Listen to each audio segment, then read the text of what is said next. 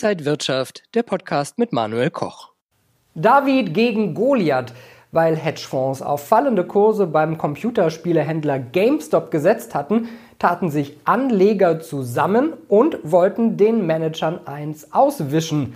Das ist ihnen auch gelungen, denn die Kurse sprangen zwischenzeitlich um 158 Prozent ins Plus. Und die Hedgefonds hatten ein Problem. Ja, man denkt zuerst an die Robin Hoods gegen den bösen Sheriff von Nottingham, der Sheriff in Form der Hedgefonds, die der Meinung sind, eine GameStop-Aktie ist viel zu teuer, da müssen wir dagegenhalten, indem wir die Aktie leer verkaufen. Das heißt, man hat sie gar nicht, man verkauft sie einfach in der Hoffnung, mit dieser Marktmacht den Kurs der GameStop-Aktie so weit zu drücken, dass man sie unten sehr preisgünstig wieder einkaufen kann.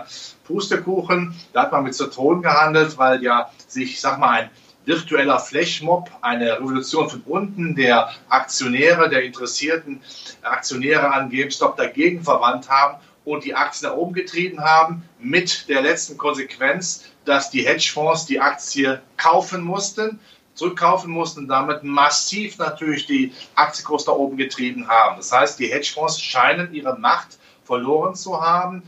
Wir sprechen zudem gleich über Apple, Facebook, Tesla und haben als Top-Empfehlung SAP heute im Programm. Und damit herzlich willkommen zu Inside Markets X. Ich bin Manuel Koch. Ja, die großen Tech-Namen Apple, Facebook, Tesla, sie alle haben Zahlen am Mittwochabend präsentiert und die fielen eigentlich recht solide aus. Was Tesla angeht, ja, ein Phänomen sicherlich, aber Marketing alleine ist natürlich nicht immer der Halsbringer. Herr Musk ist sicherlich ein guter Marketingmensch, aber wer permanent das Filetstick ja, einem vor die Nase hält, aber dann eigentlich nur Erbsensuppe liefert, weil man sagt, ich habe immer noch viel zu wenig Autos, die ich ausliefern kann und bin trotzdem immer noch viel teurer als die gesamte deutsche Automobil. Präsenz, dann passt das vielleicht nicht so. Also da muss er vielleicht mal überlegen, ob er an seinem Image ein bisschen arbeitet, am Geschäftsmodell.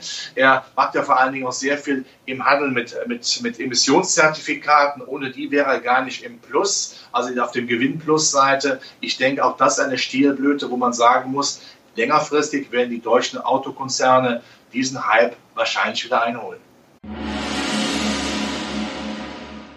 Webinare statt Seminare.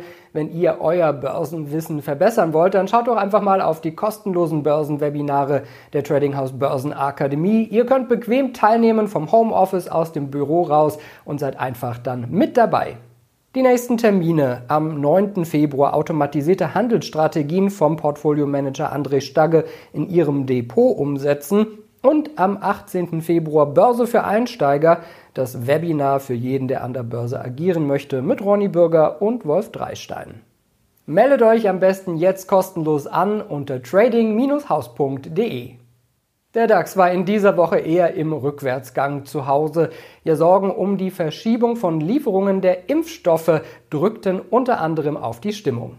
Im Augenblick sagt man mal, jetzt lassen wir auch mal die Luft raus aus dem Kessel, ja, aus dem Überdruckkessel. Gewinnmitnahmen nennt man das ja auch. Die Hedgefonds scheinen etwas zu verkaufen, aber man muss jetzt keine große Angst haben, dass sich hier äh, der Aktienmarkt längerfristig äh, nach unten verabschiedet. Klar, mit Corona, mit Lockdowns wird die Konjunkturerholung noch etwas nach hinten verzögert. Aber wir werden sicherlich sehen, gerade im Wahljahr auch in Deutschland, dass wir noch weitere massive Konjunkturprogramme sehen, auch übrigens weltweit. Die Kultur muss um unbedingt laufen. Ich sage ja immer, die Politik muss für Ruhe auf der Straße sorgen, für soziale Ruhe. Also der Kulturaufschwung wird verzögert, aber er wird kommen. Und dann braucht man Aktien gerade im kulturellen Bereich. Die gibt es ja auch zum Glück auch äh, in Deutschland äh, sehr stark. Da muss man keine Angst haben. Und die Geldpolitik, die bleibt auf, auf der Überholspur. Das heißt, die Alternativanlageform bleibt natürlich schwierig. Haben vor kurzem ja auch von US-Notbankpräsidenten gehört, es gibt keinen Grund, dass wir hier irgendwie restriktiv werden. Also das billige Geld wird die Aktienmärkte weiter treiben und auch im Hightech-Bereich, die Geschäftsmodelle sind ja durchaus valide. Digitalisierung gehört dazu und wird weiter voranschreiten. Und wir schauen jetzt auf die Top-Aktien-Empfehlung in dieser Woche und das ist SAP und da lief es zu Wochenstart besonders gut. Die Aktie ging sogar über die Dezember-Hochs. Ein nachhaltiger Ausbruch darüber könnte infolgedessen ein Kaufsignal auslösen. Die Analysten der Trading House Börsenakademie sehen hier eine Long-Chance. Solange die Unterstützung bei der SAP-Aktie hält, dürften weitere Gewinne bis in den Bereich des 200-Tage-Durchschnitts bei 113,83 Euro noch folgen. Eine Verlustbegrenzung sollte die einstige Hürde von rund 105 Euro vorerst allerdings nicht überschreiten. Wenn euch das Video gefallen hat, dann gebt mir einen Daumen nach oben, kommentiert und postet. Und ansonsten sehen wir uns in der kommenden Woche wieder bei Inside Markets X. Ich bin Manuel Koch. Happy Friday!